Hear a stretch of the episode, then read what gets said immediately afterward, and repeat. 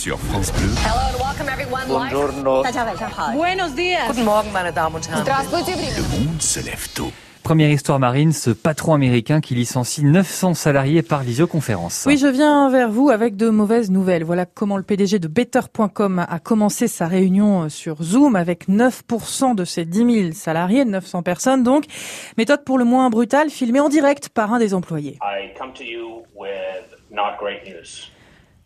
Voilà, c'est la deuxième fois dans ma carrière que je dois faire ça. La dernière fois, j'ai pleuré, poursuit-il avant de conclure. Si vous avez été convié à cet appel, c'est que vous faites partie des malchanceux qui sont licenciés. Votre contrat prend fin avec effet immédiat. Et ce dirigeant est en fait régulièrement épinglé par la presse pour son management violent. Oui, il y a un an, le magazine Forbes publiait un email envoyé à tous les salariés.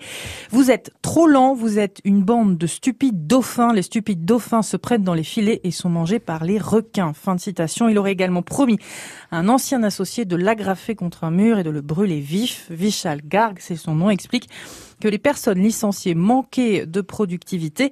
La start-up vient de faire entrer dans ses caisses un 750 millions de dollars via son entrée en bourse en mai dernier. Alors, licencier des employés via une visioconférence est tout à fait légal aux États-Unis. Uber, d'ailleurs, a fait la même chose en mai 2020 avec, écoutez bien, 3700 salariés. Mais je m'en souviens, on en avait parlé d'ailleurs dans le, dans le club des Leftos. Exactement. D'ailleurs, la dame qui l'annonçait avait fini les larmes aux yeux. Mais Ouais, bah ça va alors s'il pleure, tout va Voilà. bien.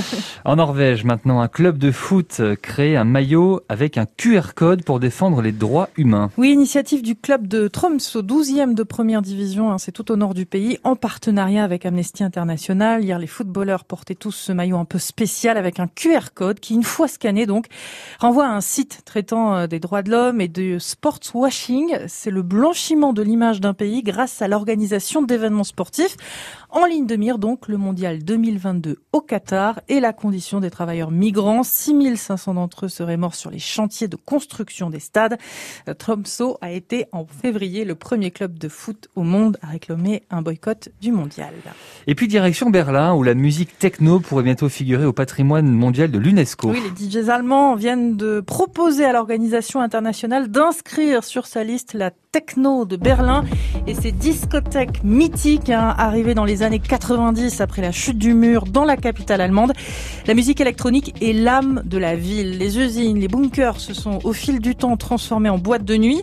Aujourd'hui d'ailleurs, c'est la seule ville au monde où des notes de techno hein, s'élèvent à l'heure du, du déjeuner sans que cela choque personne.